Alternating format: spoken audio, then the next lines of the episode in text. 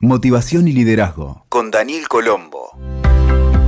Hola amigos y amigas, ¿cómo están? Bienvenidos a este nuevo episodio de Liderazgo y Motivación, el podcast con recursos de coaching práctico, motivación, liderazgo, productividad, en definitiva. Propuestas para vivir cada día mejor y mejor. Gracias por acompañarme una vez más y hoy quiero hablar de un tema que a mí particularmente me hace un poco de ruido interno, debo confesarlo porque soy una persona súper positiva y busco mejorar ese positivismo todos los días, pero justo es reconocer que hay un positivismo que podemos llamar tóxico, por eso yo me defino como una persona optimista realista, esa es la definición que tengo de mí mismo.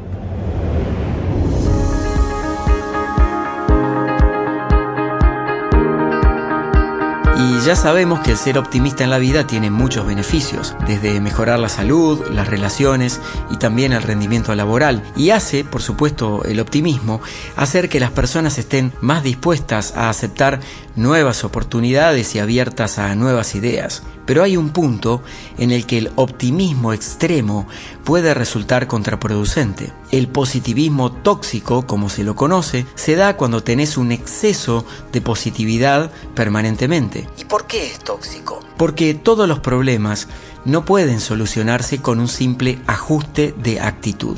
Así que aquí hay algunas formas de descubrir cuándo es el momento de dejar de lado la actitud positiva extrema y pasar a afrontar los hechos. No estoy hablando de que hay que eliminar la tendencia a mantener una visión positiva porque indudablemente este aspecto nos ayuda a mantener el entusiasmo, la fe y la esperanza. De lo que se trata es de dejar de tener un pensamiento mágico acerca del mundo y los acontecimientos cuyo enfoque sea permanentemente casi una obligación de sentirnos bien.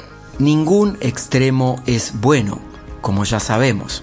Los contrastes con la realidad más cruda pueden ayudarnos a tomar perspectiva, a observar y a conocer otras herramientas de afrontamiento que exceden aquello de sé positivo. Esta postura de ser positivos a toda costa es algo ingenua, porque hace falta algo más que esa actitud para sobrellevar y sobre todo resolver las dificultades. Hay dos investigadoras del tema, las psicólogas estadounidenses Samara Quintero y Jamie Long, quienes comentan que hay una positividad tóxica que surge de la sobregeneralización de un estado de felicidad permanente independientemente de lo que esté sucediendo. En este caso, la toxicidad se da en que posiblemente las personas estén negando, minimizando o invalidando lo que podrían sentir, como por ejemplo frustración, tristeza, enojo o cualquier otra forma de emociones no contributivas, producto de la distorsión entre cómo quisiera que sean las cosas y la realidad. Al no procesar convenientemente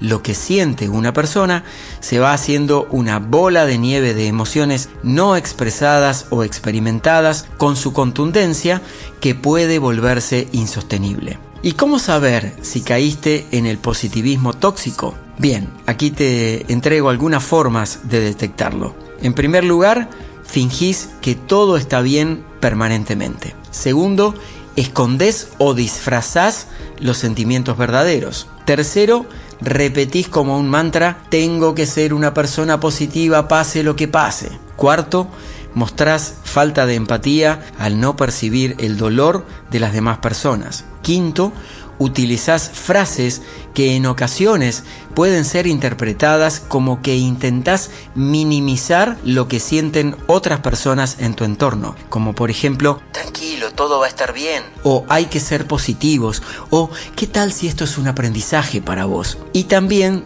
Sexto punto, decís podría ser peor frente a lo que te comentan en vez de escuchar las emociones y experiencias de los demás y dejar que se expresen abiertamente. Y otro punto número 7, para darte cuenta si estás en positivismo tóxico, es utilizar todo el tiempo frases hechas como lo que sucede conviene. La llamada positividad tóxica puede producir vergüenza, porque si siempre te mostrás de esta forma, es posible que los demás sientan que no está dado el espacio para que expresen lo que les pasan adelante tuyo.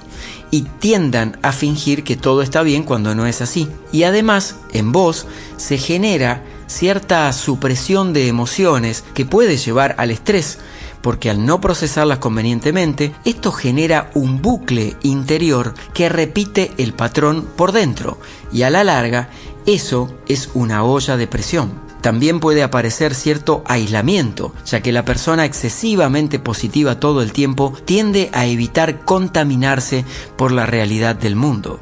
Lo ideal es mantener una postura como te mencionaba al comienzo, que es la que sostengo yo, un optimismo inteligente. Y digo esto desde el punto de vista si te hace sentido, no porque yo la esté experimentando y a mí me funciona, simplemente tenés que probarlo vos. ¿Qué pasa en el optimismo inteligente?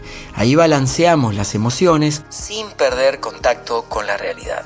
Y quiero entregarte ahora cinco recursos para poder ser personas positivas sin caer en la positividad tóxica. Primero, aceptar que las emociones traen información. Cada vez que se expresan en forma contributiva o no, vienen a expresar algo que necesitamos saber. Y está bien sentirte mal en ciertos momentos.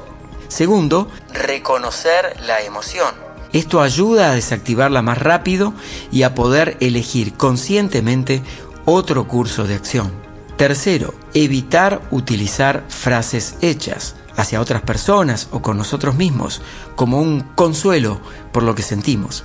Cuarto, animarte a expresar las emociones que aparecen en tiempo real y en el tono adecuado. Por ejemplo, discúlpame, hoy estoy teniendo un muy mal día y necesito estar solo.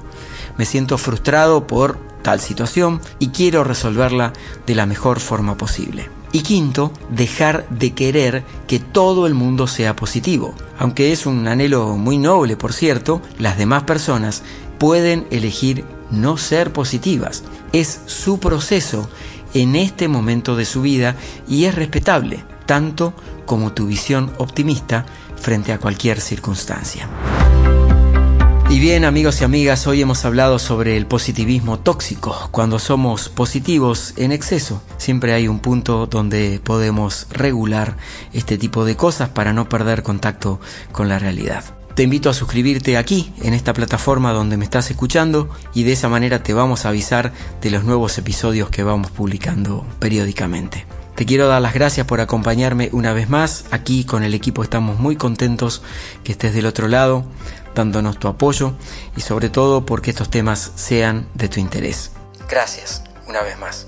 Nos escuchamos pronto. Escuchaste Motivación y Liderazgo con Daniel Colombo. WeToker. Sumamos las partes.